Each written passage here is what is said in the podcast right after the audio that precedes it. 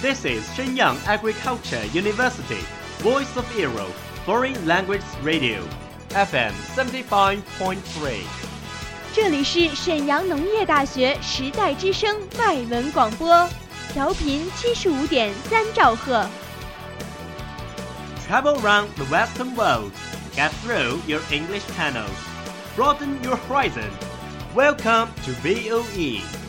引领资讯潮流，掌控校园高度，用我们的精彩唤醒你的耳朵，收听最流行 V O E，任你听。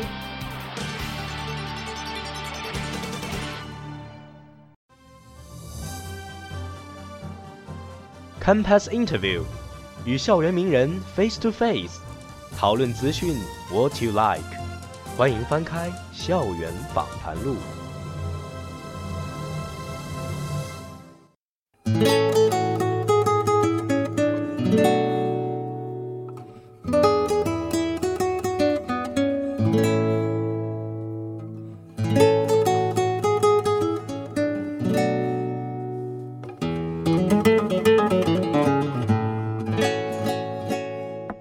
Hello, audience. Welcome to today's campus interview from VOE Foreign Language Radio. I'm your old friend Sheldon. Hi,，大家好，欢迎翻开今天的校园访谈录，我是你们的好朋友费丹丽。今天我们将继续采访来自北京语言大学的梁凌民，还将与我们分享他周游欧洲的经历以及他对未来的打算。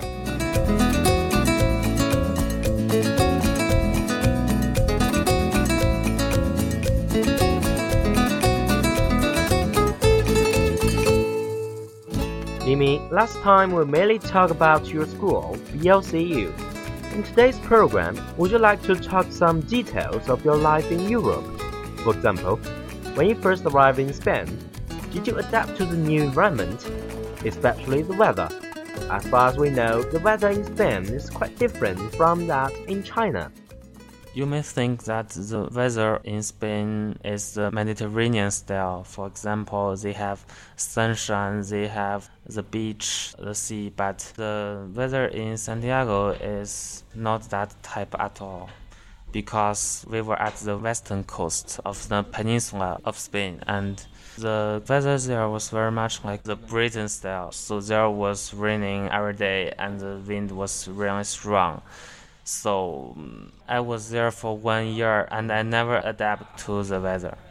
黎明谈到，圣地亚哥的气候并不是典型的地中海气候，而是英国式的气候，几乎天天下雨的同时伴随着强风，这样的天气对于我们来说也确实不好受啊。 That's true. So, in this condition, what do you usually do in your spare time? I know football in Spain is very popular, and you're also a big fan of it. Did you watch the Spain La Liga? Um, yeah, I I went to many matches of the Spanish Premier League and I went to Santiago Bernabeu to watch a Real Madrid game and there were 80,000 people there and the atmosphere inside the Santiago Bernabeu was uh, incredible.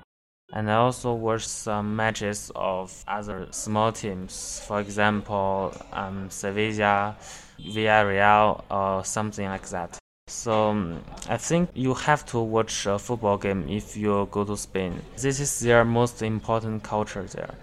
哇哦，能在世界着名的伯纳乌球场观看西班牙甲级联赛，这样的经历恐怕是终身难忘的吧？ Exactly. Spain is one of the leading footballing countries. That's the football matches shouldn't be missed. And moreover, I heard that you traveled Europe during the year, but I wondered you sure you have that much time to travel? Could you share the experiences of traveling with our audience? That must be fantastic. 对啊，我一直好奇，周游欧洲是一番怎样的体验呀？你的旅行起点是哪里呢？ Um, so it was really a pity, but I still got some time to travel around Europe. To begin with, I went to Spain. I, I went to Portugal because uh, the city I live in was only 300 kilometers away from Porto, the second biggest city in Portugal. And from then, I also went to France, Germany, Austria, and many other countries. The best thing I found out about Europe is that there are many mm, famous cities there. And every three or four hundred kilometers, you will find one very important city in Europe. For example, you can go to Berlin from Munich in just five or six hours. And this is really a good way of traveling comparing to traveling in China. You know, we need to travel uh, more than 10 hours from the north side to the south side. And my favorite country had to be Spain because, first of all, the people were very nice in Spain. The Spanish people will always try to help you when you have any question or you have any problem while traveling. Secondly, you will always find many kinds of delicious food over the streets and the squares. There are many Spanish cuisines, and that's why I like Spain best. That's fabulous. 是啊，欧洲是西方文化的发源地。欧洲国家的一个重要特点就是，虽然各国国土面积都不是很大，但各国的历史文化却不尽相同。这就能让我们在短途短时的旅行中领略到不同的社会文化、风土人情。有机会我也一定要去多彩的欧洲走一遭。Well, that would be a memorable experience. And Liming, I can see you love the life in Spain, even in Europe. However, you will graduate in a year. Have you ever thought about your future? Do you intend to return to Spain for graduate study, or study in homeland, or find a job in somewhere? Um, okay, so uh, I'm going to graduate in a year, and I have to find myself a job. Now I have many kinds of jobs to choose from, but um, I want to go to South America. As you know, there are many Spanish speaking countries in South America. For example, um, Argentina, Colombia, Venezuela, or many countries. Um, I think there are 20 countries speaking Spanish in total. So I'm going to develop some overseas markets for our country and for those companies controlled by the country and I think I will go to South America for three years or four years or so, and then I want to work in Beijing. No matter where growing up per se is difficult, I think. 没错，但如此丰富的阅历也一定会使你在今后的工作和生活中游刃有余。未来的南美之行，相信又将会是你记忆中浓墨重彩的一笔。Good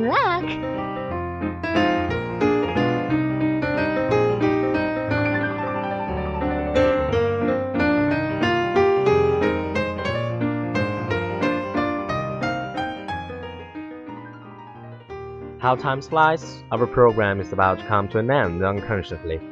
At the end, Limi, would you like to teach the audience some simple words in Spanish as a concluding remark? Okay, okay, I will teach you three phrases in Spanish.